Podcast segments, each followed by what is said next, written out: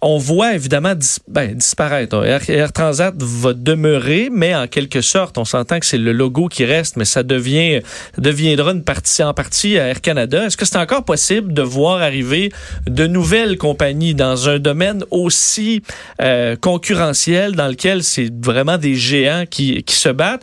Intéressé de savoir le point de vue d'une compagnie qui est assez jeune et qui est un nouveau joueur, disons, chez les, chez les grands ou chez les gros porteurs. On rejoint tout de suite Danny Gagnon, vice-président de Chrono Aviation. Danny Gagnon, bonjour. Allô, Vincent. Ça va bien?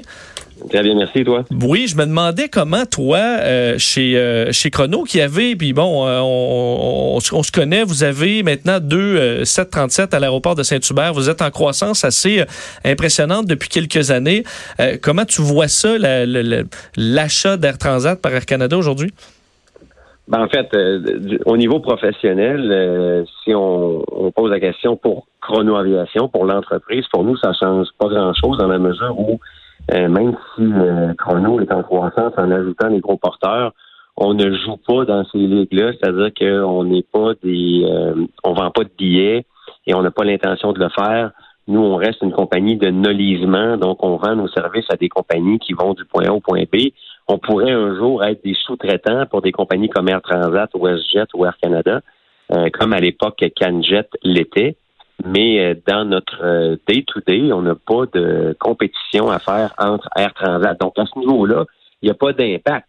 Maintenant, euh, si on me demande mon avis en tant que, professionnel de l'aviation, j'ai des réserves dans, à certains égards, parce que je me dis qu'aujourd'hui, les seuls gens qui peuvent se réjouir d'une transaction comme celle-là, ben c'est probablement les investisseurs ou les détenteurs d'actions qui voient leur action achetée à 150% de la valeur moyenne des, euh, des derniers jours.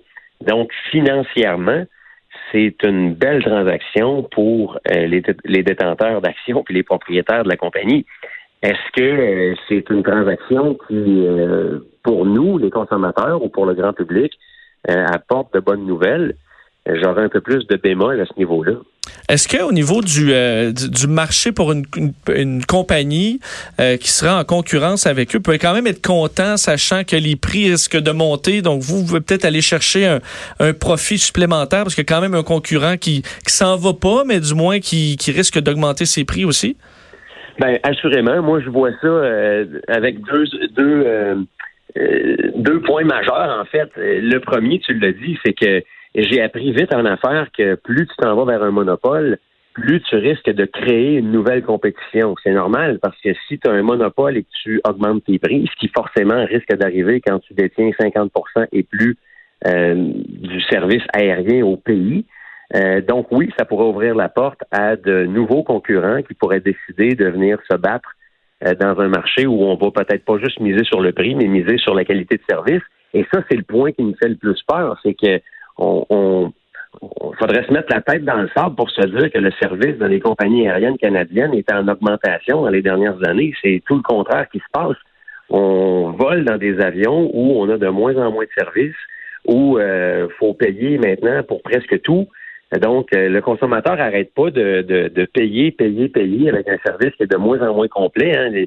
Il n'y a pas si longtemps que ça, on ne payait pas pour mettre nos valises en soute. Alors, euh, est-ce qu'on est en train de de généraliser avec un service qui va être le même partout. Puis là, je fais référence à la politique, exemple, de Rouge qu'on connaît d'Air Canada, qui est mhm. leur low cost à eux. Est-ce qu'ils vont venir appliquer ça dans l'entreprise Air Transat ou encore jusqu'à récemment, on avait un service un peu plus personnalisé. On faisait affaire avec une entreprise qu'on pouvait aussi décrire comme notre fleuron québécois. On était fiers, il y avait un sentiment d'appartenance. Moi, j'étais content de voler avec Air Transat personnellement d'encourager une compagnie locale plus petite qu'Air Canada, mais qui, j'avais l'impression, m'en donnait un peu plus pour mon argent parce qu'ils voulaient que je revienne. Euh, dans le contexte où tu deviens une grande, grande, grande entreprise, est-ce que ça, ça va rester? Moi, c'est l'inquiétude que j'ai. Mais justement, pour toi, Danny, euh, ton avis sur... Parce que dans l'industrie, évidemment, les fabricants d'avions et les compagnies aériennes, dans, chez les fabricants, on a vu, puis hier, euh, euh, en fait, cette, cette semaine, Bombardier annonçait la vente du, du, CRJ mettant fin à leur aventure dans l'aviation l'aviation civile. Airbus, Boeing, peu importe les problèmes de Boeing, on se rend compte que c'est un duopole gigantesque dans lequel les compagnies, il y a trop d'argent à mettre, ça devient pratiquement impossible de les concurrencer. chez les compagnies aériennes au, au Canada, est-ce qu'on est presque là? J'imagine chez, Chrono que vous devez faire des investissements massifs pour être. Euh, des nouveaux avions, ça coûte cher. La formation, ça coûte cher. Respecter euh, toutes les règles de Transport Canada, ça coûte une fortune. Est-ce que c'est encore possible pour une petite compagnie de croître puis de penser un jour devenir un géant? Euh, je pense pas. En fait, tu as raison là-dessus, Vincent. C'est pratiquement impossible ça prendrait en fait euh, des gens un peu euh, débiles pour demain matin décider d'investir dans des avions pour aller compétitionner euh, le consortium que deviendra Air Transat et Air Canada. parce que, tu l'as dit, on va faire affaire avec des géants qui, du jour au lendemain, peuvent couper leur prix et assommer n'importe quel nouveau joueur qui voudrait venir s'implanter au Québec, au Canada, avec un service. puis on l'a vu, hein, je veux dire, euh, on n'a pas besoin de, chercher loin. Euh, vous prenez Air Canada avec euh, sa filiale Jazz. combien de fois dans l'Est du Québec, là où les gens se plaignent avec raison du prix exorbitant des billets d'avion, quand des compagnies locales, et pour pas les nommer, nos amis de Pascan au Québec, qui travaillent fort pour desservir des régions qui sont moins bien desservies, quand Pascan offrait des billets à, 600 dollars pour aller à Gaspé, ben le lendemain, Air Canada faisait passer son prix de 900 dollars à 500 pour tuer toute compétition. Ça, c'est la façon de faire d'Air Canada. Mais ben, c'est sûr qu'une fois, euh, une, fois, que la compagnie, la, concurrence est tuée, les, prix, les prix remontent à 900. Là. Exact. On les retrouve le lendemain. Alors, Air Canada est réputé d'avoir euh, appliqué cette recette-là plusieurs fois dans les dernières années. Alors, imaginez-vous demain matin une compagnie, puis là, je, je vais parler en tant que chrono, là, mais puis, puis je vous le répète, nous, on n'a aucun intérêt à aller se battre vers ça. Ce serait une mort euh, garantie. Mais imaginez-vous une compagnie comme Chrono qui, pour mettre en service des Boeing, doit investir entre 20 euh, et 40 millions par appareil. Puis là, ça t'en prend pas rien qu'un, ça en prend plusieurs. Puis tu décides de te lancer dans un marché de vente de billets et tu décides, exemple, que toi, ton billet pour aller à Fort Lauderdale l'hiver, au lieu de le vendre à 550 dollars comme ce que Air Transat ou euh, Rouge euh, affiche, tu vas le vendre à 429 pour te faire un marché. Ben, ça va prendre une semaine, puis euh, les billets de Air Canada Rouge vont être à 399.